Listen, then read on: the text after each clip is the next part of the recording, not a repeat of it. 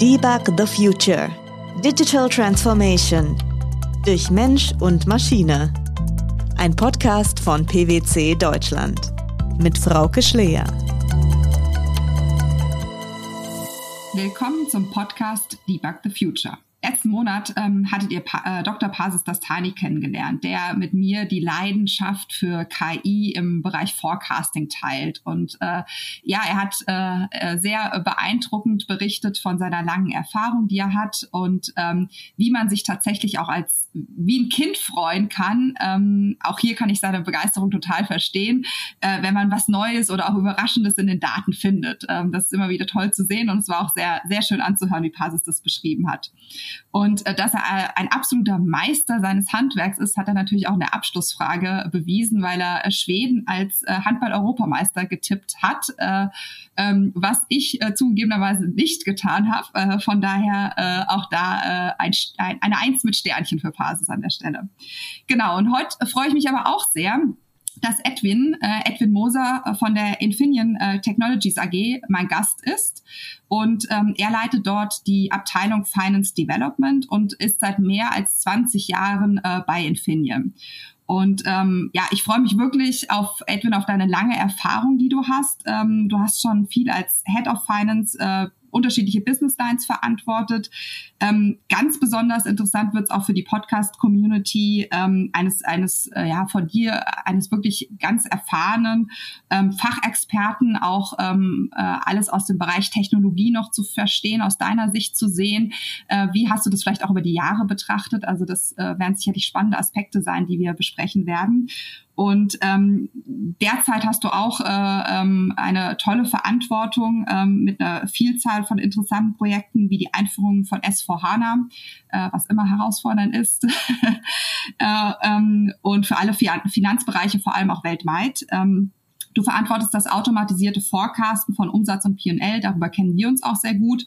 Und vor allem auch die Leitung der Finance Academy. Da werde ich auch nochmal später drauf kommen. Das finde ich nämlich auch äh, sehr interessant, wenn man da zwei, drei Takte zu verlieren und bist somit ein absoluter Fachexperte mit dem Plus an Analytics. Ähm, und äh, ja, lieber Edwin, es freut mich sehr, dass du ein, mein Gast bist heute. Und ähm, ja, let's debug the future.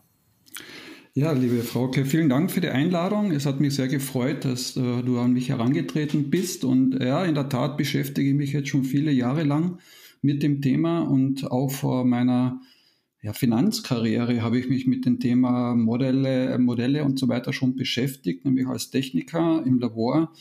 Bei Philips damals äh, war mir die Messerei da irgendwie zu anstrengend und habe mich damals schon, das war Ende der 80er Jahre, mit den ersten Modellen beschäftigt und habe dann Schaltpläne in den Computer eingehackt und äh, äh Schaltungen durchsimulieren lassen und habe dann die Werte verwendet, um Testequipment zu spezifizieren und äh, es hat auch in der Praxis sehr gut gepasst. Das waren so meine ersten Erfahrungen mit Modellen.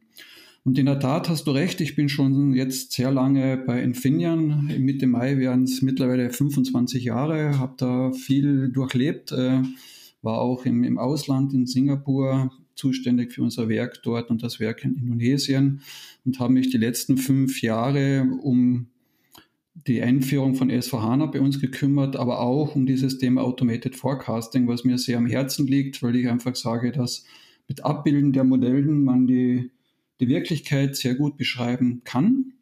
Wohl wissend, dass man natürlich nie exakt die Wirklichkeit beschreiben wird können. Wobei, äh, dass wir ja von der Technik können, heute würde es keinen einzigen Chip geben in der Technik, wenn man nicht vorher Simulationsmodelle haben würde die dann auch dazu beitragen, dass Entwicklungskosten reduziert werden können, wenn man schon vorab äh, die Funktionalitäten und äh, die Ergebnisse schon vorab simulieren kann und dann halt weniger Material gebraucht, um wirklich raustesten zu können, ob so ein, dass so ein Chip das auch macht, was man sich vorgestellt hat. Ja, das, äh, da sieht man schon äh, äh, deine, dein, deinen festen Glauben an die Technik und äh, alles, was daran ähm, äh, sich anschließt. Äh, vielleicht kurz so ein paar Einstiegsfragen, damit ähm, äh, die, die Community dich auch so ein bisschen besser kennenlernt, Edwin. Ähm, wie geht's dir denn gerade aktuell und wo erreiche ich dich vor allem auch gerade? Äh, mir geht's aktuell äh, sehr gut. Ich sitze da im schönen Holzkirchen, das ist ungefähr 30 Kilometer südlich von München im Homeoffice. Ähm, Und ja, das Wetter ist schön, die Sonne scheint, es ist noch ein bisschen frisch draußen, deswegen bin ich auch froh, hier drinnen zu sitzen, im geheizten Arbeitszimmer. Ähm, mir geht es insofern äh, sehr gut, weil ich mich jetzt auch schon auf eine neue Aufgabe vorbereite. Ähm, beim Finnen ist ja immer wieder spannend, das Leben, und äh, ich werde mich ja im Sommer diesen Jahres wieder nach Singapur begeben und dort äh, meine Stelle antreten, wobei ich die Stelle schon am 1. April antreten werde. Wieder zurück nach äh, fast fünf Jahren Projektarbeit in operative Tätigkeit. Ich werde dann dort äh, Sales und Marketing Controlling leiten, R&D Controlling, Contract Management und werde mich aber auch um Themen kümmern, wie, wie können wir ähm, die Arbeit vor Ort äh, mit ähm, Artificial Intelligence ähm, leichter gestalten, einfacher gestalten und auch die Technik für uns arbeiten lassen. Das begleitet mich schon das, das ganze Leben, weil ich einfach ein Fan davon bin, die Technik für einen arbeiten zu lassen. Ähm, macht irgendwie mehr Spaß, als alles selber zu machen. Das stimmt. Ähm, das ist äh, sehr spannend, ne, dass du wieder zurückgehst nach, nach Singapur. Ähm, warum der Wechsel? Was reizt dich ähm, an der neuen Aufgabe? Also was mich bis jetzt in meinem äh, Leben bei Finian, in meinem Arbeitsleben immer gereizt hat, ist, dass man, wenn man auch will und bereit ist, was Neues zu machen, immer wieder die Chance hat, äh, neue Themen zu erfahren, in sich in neuen Themen einzuarbeiten, äh, neue Themen auch zu entwickeln. Ähm, wie gesagt, in den ersten 20 Jahren hatte ich vier, fünf verschiedene Jobs, also immer wieder was Neues gemacht und jetzt nach dieser Projektarbeit, nach fünf Jahren, habe ich aber eines gemerkt, dass es mich doch wieder gereizt hat, was Operatives zu machen, weil für mich die Gefahr auch hier relativ groß ist, wenn man nur in dieser Welt des Neuen sich bewegt, man in der Tat äh, Gefahr läuft, äh, ja, die Basis äh, zu verlieren und, und auch nicht mehr daran zu denken, was ist in einer Basis notwendig. Deshalb auch der neue Job, das neue Aufgabengebiet, äh, Sales und Marketing Controlling ist auch für mich neu. Das habe ich vorher in der Tat noch nicht gemacht. Aber wenn ich dann das nach äh, vier oder fünf Jahren wieder zurückkomme, dann habe ich im Prinzip alles, was man so im Controlling beim Finian machen kann, auch gemacht. Und das reizt mich an der Aufgabe. Ja, das ist äh, auf jeden Fall spannend. Das ist auch ein, so ein bisschen das Thema, was uns immer hier auch beschäftigt in dem Podcast. Äh, sozusagen die, die Operat, äh, Operationalisierung, also die, die operative Tätigkeit mit auch automatisierten Forecasting, mit Technologie einfach auch mitzudenken ne, und mit ähm, zu gestalten, um es dann auch wirklich äh, wertstiftend zu gestalten. Ähm, vielleicht eine Frage, die sich da ganz gut anschließt, ist, ähm, schätzt du sozusagen, du hast ja auch schon mal gesehen, hast du berichtet, äh, Singapur, schätzt du da so den Finanzbereich oder ähm, auch vielleicht den Status der Technologie, äh, der da schon herrscht, herrscht, anders ein als jetzt in deiner aktuellen Rolle oder in Deutschland oder vielleicht in Europa insgesamt? Ja, äh, wie weit ist Singapur im Vergleich zu Deutschland? Ähm, das ist in der Tat ein bisschen schwer zu beantworten. Ähm, ich sehe aber im Moment drei tolle Projekte, die meine neuen, äh, mein neues Team in Singapur schon mit der Artificial Intelligence Abteilung in Singapur angestoßen hat. Ähm, da geht es wirklich um Analyse von Massendaten in, in Richtung Sales-Bereich, in, in, Richtung auch Preisfindung äh, äh, in Bezug auf Kundenpreise für unsere Produkte. Finde ich sehr tolle Projekte, die die Arbeitswelt äh, für meine Controller in Zukunft sehr erleichtern werden. Ähm, wobei man natürlich auch sagen muss, äh, wir begleiten das auch, weil wir in Zukunft ja auch lernen müssen, mit der Maschine zu arbeiten und der Maschine zu vertrauen. Weil je mehr man da reingeht in, in äh, Artificial Intelligence Anwendungen, in KI-Anwendungen, äh, ist es natürlich so, dass man Gefahr läuft, immer weniger zu verstehen, was macht eine Maschine da eigentlich. Und das, wird, das beschäftigt mich auch schon seit längerem. Und da machen wir jetzt in Singapur auch ein Programm, dass wir dann sagen, äh, die Leute müssen dann lernen zu vertrauen, was aus der Maschine rauskommt. Ja, das ist ein ganz, ganz wichtiger Punkt auch aus meiner Sicht und äh, der muss, glaube ich, durch verschiedene Maßnahmen ne, beantwortet werden. Ähm, und äh, vielleicht, um mal so ein bisschen auch inhaltlich reinzugehen in das, was du jetzt noch machst oder auch gemacht hast über die letzten Jahre, ähm, weil ich glaube, das ist auch eine wesentliche Basis, um Vertrauen zu erzeugen, ist, ähm, dass du in deinem Jobtitel stehen hast, dass du Leiter der Finance Academy und Change Management bist. Ähm, eine wichtige Grundlage, glaube ich, auch um Vertrauen zu generieren in Technologie grundsätzlich. Ne? Ähm, einfach mal so aus Interesse die Frage, was macht Infineon oder was habt ihr da die letzten Jahre bisher so gemacht? Also wir haben da äh, sehr viel gemacht, äh, das fast exzessiv betrieben, vor allem mit unserem S4HANA Projekt. Äh, wir haben ja S4HANA so aufgesetzt, äh, die Einführung bei Infineon, dass wir jetzt nicht äh, das über Bereiche einzeln gemacht haben, sondern wir komplett alle Prozesse von Supply Chain über Einkauf äh, und Finance angegangen sind und da natürlich auch ein sehr großes Change Management Projekt parallel gestartet haben, was auch angefangen hat mit dem Change im Top-Management, das Top-Management auch darauf vorzubereiten, dass wir Prozesse harmonisieren, standardisieren, auch digitalisieren und natürlich aber auch ähm, nicht mehr den Detaillierungsgrad, den wir vorher gehabt haben, zur Verfügung stellen werden, wo wir es halt nicht mehr sinnvoll sehen, um einfach schneller zu werden und um Informationen schneller zu haben. Natürlich haben wir dann auch dieses Change Management betrieben in Richtung der Nutzer, also weltweit, die das System anwenden werden, mit vielen Trainings, mit viel Kommunikation, ähm, äh, mit vielen Veranstaltungen, äh, hat natürlich die Zeit äh, Covid das extrem erschwert, wenn wir zum Beispiel in unserem größten Produktionsstandort in Malaysia den Go Live gemacht haben, komplett virtuell, weil kein Mensch von uns vor Ort sein konnte. Und haben, somit haben wir auch die, die Trainings im Prinzip virtuell gemacht und über Webex und mit dem Zeitverzug, das war schon eine spannende Herausforderung das zu machen. Und bei der Finance Academy haben wir angefangen, die war vorher sehr stark geprägt, äh, finance-spezifische Trainings zu entwickeln und, und auch dann äh, zu trainieren, wie zum Beispiel IFS 15 oder irgendeinen neuen Accounting-Standard oder auch ein Charging äh, von, von unseren Operations zu den, zu den Divisions, was wir angefangen haben, schon vor ein paar Jahren, andere Trainingsinhalte den Leuten auch zu vermitteln. Zu sagen, wenn man auf diese Finance Academy Homepage geht, dann findet man nicht nur, ähm, nicht nur die äh, fachspezifischen Trainings, sondern auch viele andere Trainings, wie zum Beispiel Präsentationstechnik, wie äh, auch äh, Marktverständnis, Applikationsverständnis, Verhaltens,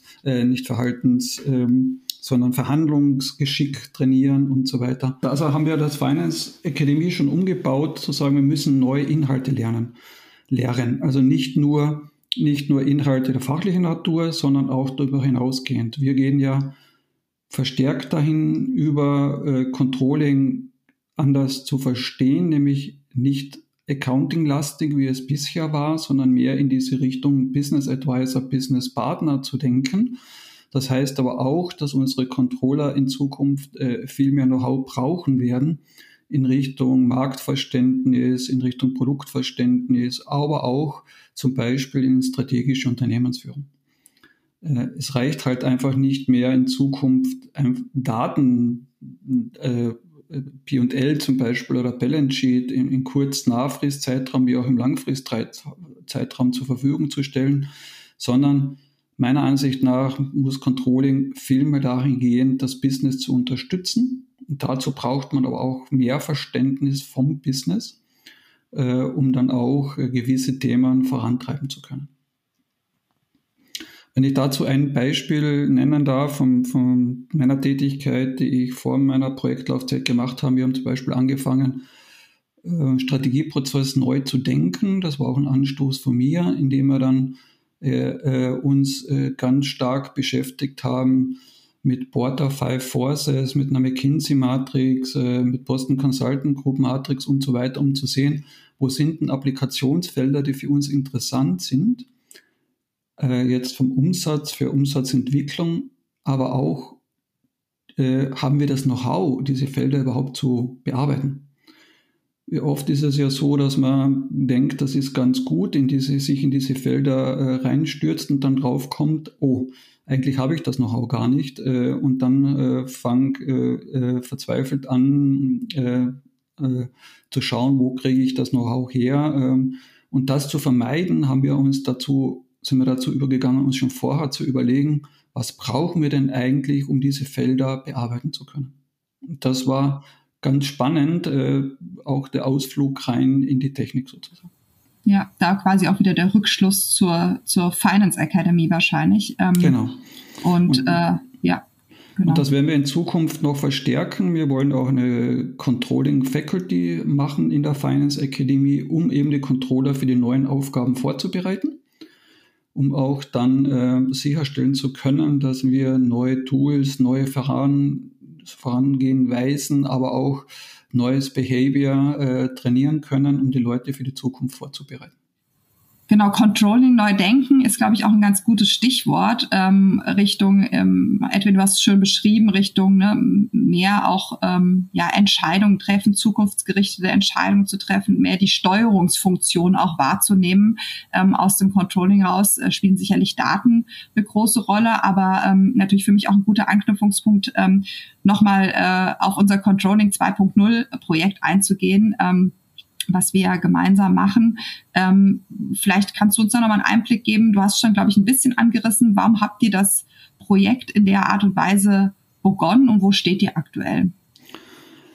Äh, ja, danke für die Frage. Das ist äh, eine sehr spannende Frage. Wir arbeiten uns mit Controlling 2.0 jetzt diese Digitalisierungspyramide nach oben sozusagen.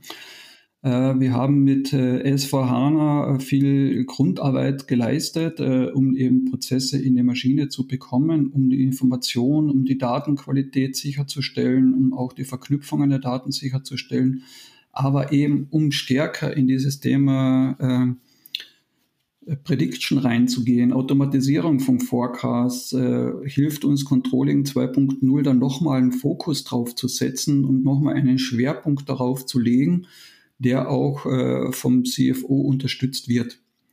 Das ist ja auch ganz wesentlich beim Veränderungsprozess, dass äh, das Top-Management, das Board hinter dem Veränderungsprozess steht und diese neue Form des Forecastens, wo wir viel stärker in Zukunft noch reingehen werden in automatisierten Forecast, nicht nur in der P&L, sondern wir wollen das ja auch in Richtung Balance Sheet und, und Cashflow ausbauen, ist es eben notwendig, da nochmal einen Fokus drauf zu setzen um die Organisation da noch stärker einzubinden, was wir bei S4HANA gar nicht leisten haben können, weil es die S4HANA-Einführung so umfänglich war, dass wir natürlich äh, alle Finance-Prozesse uns anschauen mussten.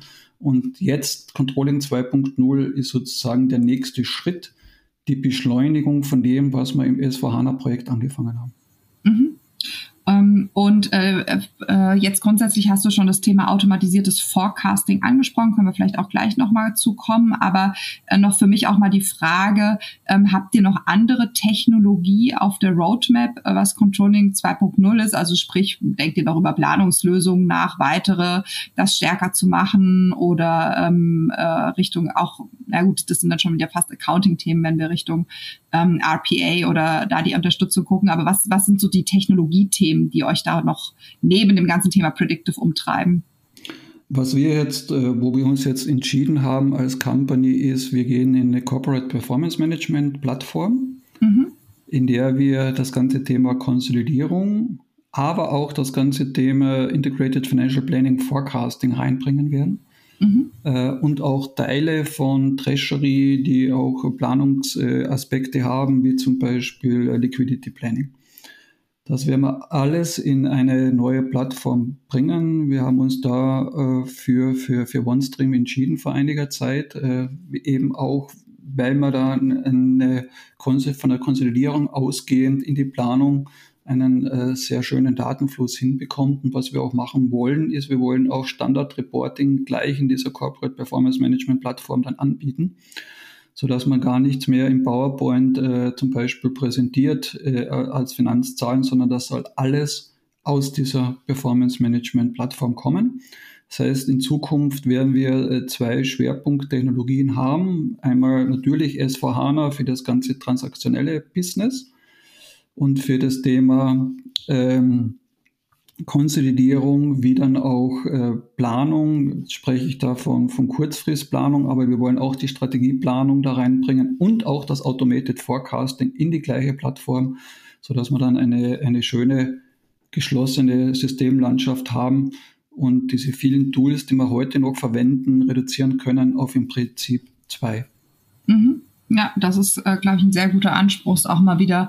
Ähm, ich glaube, ähm, äh, gerade nochmal Richtung automatisiertes Forecasting zu sprechen, ist es ähm, immer wichtig, an irgendeinem Schritt mal den Sprung von einer Pilotanwendung hin zu einer Anwendung zu bekommen, die dann tatsächlich auch täglich in Gebrauch ist. Ne? Ähm, auch das stärkt die Akzeptanz und das Vertrauen, weil man nicht mehr hin und her springen muss, sondern äh, auf einer Basis arbeitet und es quasi ja in das tägliche Doing einfach übergeht. Ne? Das ist, äh, ist glaube ich, ein wesentlicher Punkt. Ja. Das ist für uns nämlich auch ganz wesentlich und äh, wir werden das Ganze so auch aufbauen, dass wir keine Upload-Funktionalitäten anbieten werden. Das ist bei den neuen Technologien ja immer die große Gefahr, dass sobald es eine Upload-Funktionalität gibt, man immer wieder Leute findet, die dann weiterhin in Excel arbeiten und dann das Ergebnis einfach uploaden. Das werden wir nicht bauen, sondern mhm.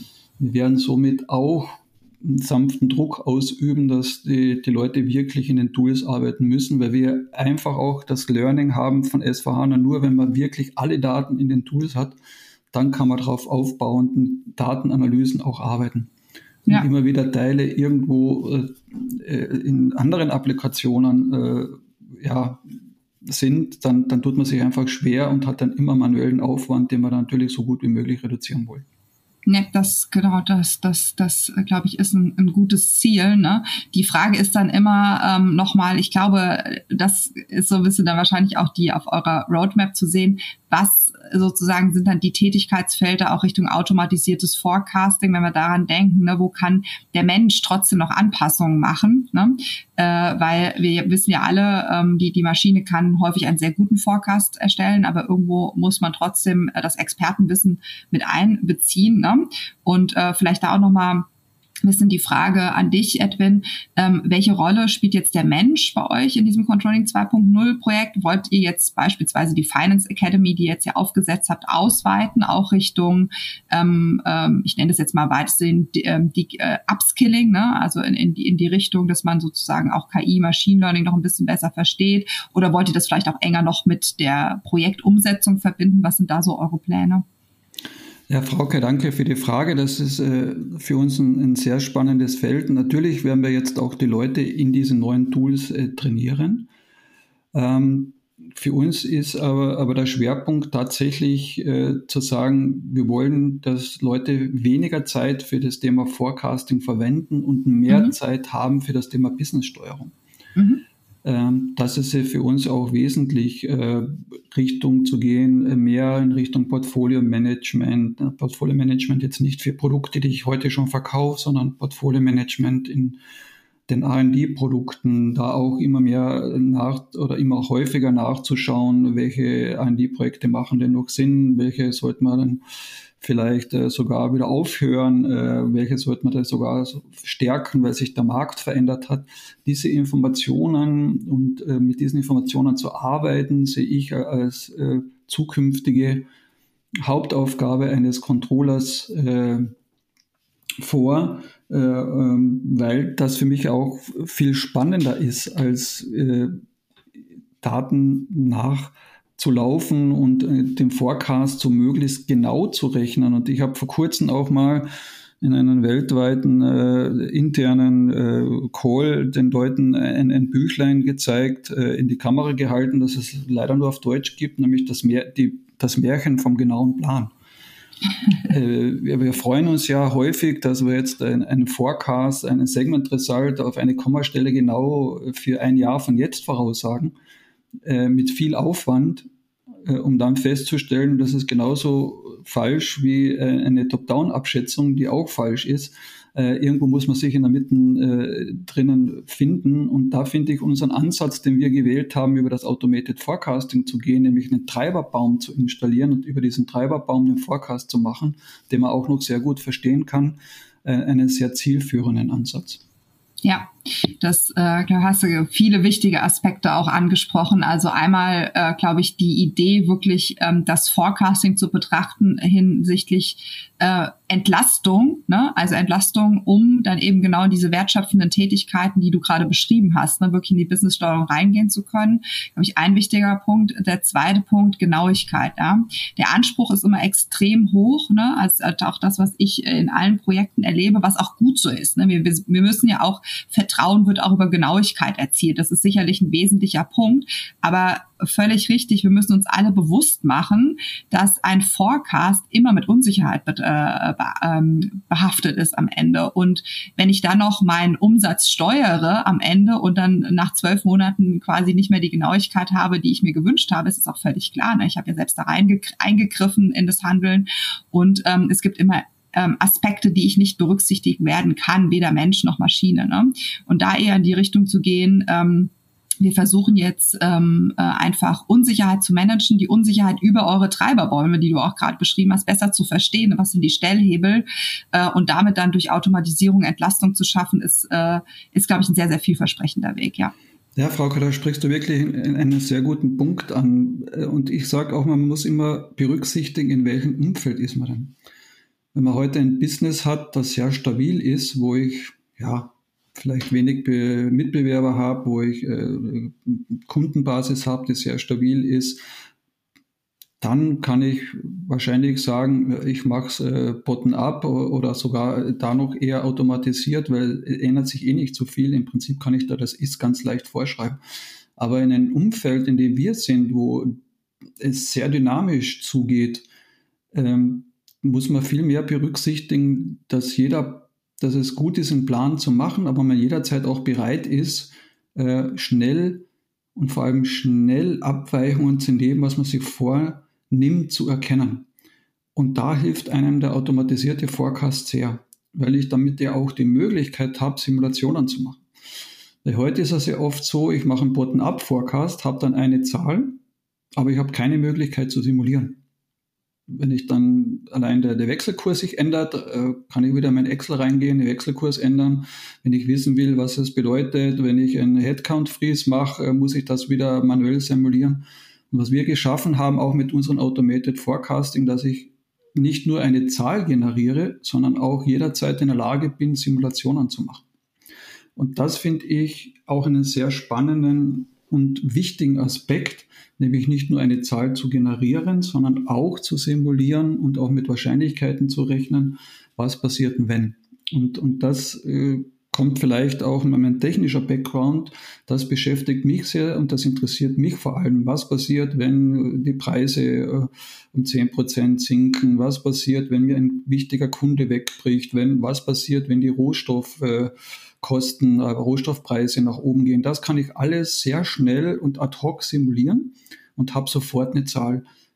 Ist diese Zahl super präzise? Nee, ist sie nicht, weil ich auch mit Annahmen rechne. Aber es gibt mir eine Größenordnung. Ein Gefühl, ja, genau, genau. ja. Also mhm. ist es jetzt eine Million der Effekt, sind es 10 Millionen, sind es 100 Millionen, den Effekt habe ich. Ich sage auch immer, ich würde nie die Maschine rechnen lassen, äh, ist es besser jetzt eine Businessline zu verkaufen, bevor ich dann wirklich den Verkauf mache, würde ich vielleicht nochmal nachrechnen. Ähm, aber äh, sonstige Anhaltspunkte kann ich ganz doll mit der Maschine zumindest größenordnungsmäßig ausrechnen. Genau. Es soll ja auch eine unterstützende Funktion sein, ne, an der Stelle. So verstehe ich es zumindest auch. Ähm, vielleicht nochmal. Ja, ähm, ja? Entschuldigung, dass ich da noch und äh, Präfrage, da hast du, da sprichst du jetzt einen, einen sehr guten Punkt an, was ich auch oft merke, dass viele Leute die Technik nicht als Unterstützung wahrnehmen, sondern als ja, Gefahr für, für sich selbst, zu sagen, die Technik nimmt mir meinen Job weg. Mhm oder die Technik macht dann meinen Job in Zukunft. Und sagen, ne, die, du sollst die Technik ja nehmen, um deinen Job effizienter zu machen und sich in neue Arbeitsgebiete einarbeiten zu können und interessantere Tätigkeiten zu machen. Da müssen wir auch noch dahin arbeiten, dass man den Leuten auch die Angst nimmt, wo ja auch es viele Zeitungsartikel gibt, die Artificial Intelligence wird so und so viele Jobs vernichten. Ich sage, es wird die Arbeitswelt verändern. Äh, für mich ist ein Beispiel Smartphone, iPhone hat irgendwie 2007, 2008 angefangen, so der äh, in den Markt reinzugehen mit dem ersten iPhone von Apple damals. Und was da jetzt für eine Industrie entstanden ist, ist doch der Wahnsinn, wie viele App-Entwickler es gibt, wie viele Anwendungen es gibt, was da neue Denkmuster entstanden sind, welche neue tollen Anwendungsfelder entstanden sind. Äh, und das sehe ich jetzt auch im Finance-Bereich. Die Technik wird uns dabei helfen, uns weiter zum Entwickeln und neu zu denken und auch äh, in neue Richtungen zu gehen, auch als Financer. Das ist, äh, glaube ich, ein sehr, sehr schöner Abschlusssatz auch äh, im Sinne des Ausblicks auf die Technologie. Ne? Wie, wie wird man sie wirklich handhaben? Und ich bin auch völlig bei dir, ne? die Gefahr, äh, die dann häufig dargestellt wird, ähm, dafür muss man sie erstmal wertschöpfend einsetzen. Und ich glaube, da sind wir in vielen Bereichen noch gar nicht. Ne? Ähm, und da erstmal so ein bisschen, ne, das sind dann so Pauschalannahmen, die man vielleicht mal so machen kann. Und natürlich wird sich viel verändern. Ähm, aber ähm, äh, das Wichtigste ist, glaube ich, auch erstmal die zu schaffen und sehen, wo hilft's mir, wie hilft's mir und wie bringe ich es richtig in die Anwendung. Ja. Genau. Ich meine, das ist auch so, ich, ich muss manchmal lachen, wenn Leute sich darüber aufregen, wie viel Zeit äh, sie mit dem Smartphone verbringen, weil ich ja alles Mögliche da sage, ja, aber warum schaut denn da alle fünf Minuten rein? Also äh, nehmt das Smartphone, um euch das Leben zu vereinfachen, indem ihr dann das Bankgeschäft mit dem Smartphone machen könnt, indem ihr E-Mail schreiben könnt, indem ihr WhatsApp betreiben könnt. Aber lasst euch nicht von einer Maschine diktieren, wie, wie das Leben sein soll, ähm, sondern äh, sagt der Maschine, wie sie euch helfen soll. Das ist, glaube ich, für mich zumindest auch ein wesentlicher Punkt, den man auch ins Berufsleben äh, übertragen kann. Sagen, wie kann man die Maschine helfen, äh, effizienter zu werden und sich nicht von der Maschine diktieren zu lassen. Ja, absolut. Und äh, äh, da ich ja immer mit einer Forecast-Frage äh, abschließe, darfst du jetzt äh, äh, rein deine menschliche Intelligenz nutzen, Edwin. Und zwar weiß ich, dass du Bayern München-Fan bist, auch wenn dir gestern Abend, äh, wo Bayern so deutlich gegen Salzburg äh, äh, gewonnen hat, als Österreicher ein bisschen das Herz geblutet hat, habe ja, ich verstanden. Leider, ja. Würde ich jetzt natürlich gerne wissen von dir. Ähm, äh, München spielt am Wochenende, also Bayern München spielt am Wochenende in Hoffenheim. Wie ist dein Forecast für das Spiel? 2-0 Bayern. 2-0 Bayern. Gut. Der ja, ist, glaube ich, äh, ein ganz guter Forecast. Bayern ist ja auch wieder ganz gut in der Form. Schauen ne? mal. Die, genau, die Bayern, schauen wir mal. Bayern, die Bayern spielen im Moment auch nicht sehr stabil.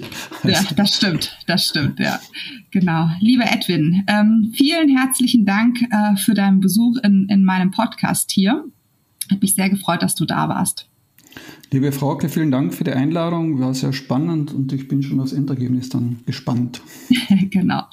Das, das äh, sind hoffentlich die Zuhörerinnen und Zuhörer auch. Äh, vor allem, ähm, wenn wir auch dann ähm, Ende April ähm, wieder einen neuen Podcast äh, aufnehmen, diesmal in einem besonderen Format.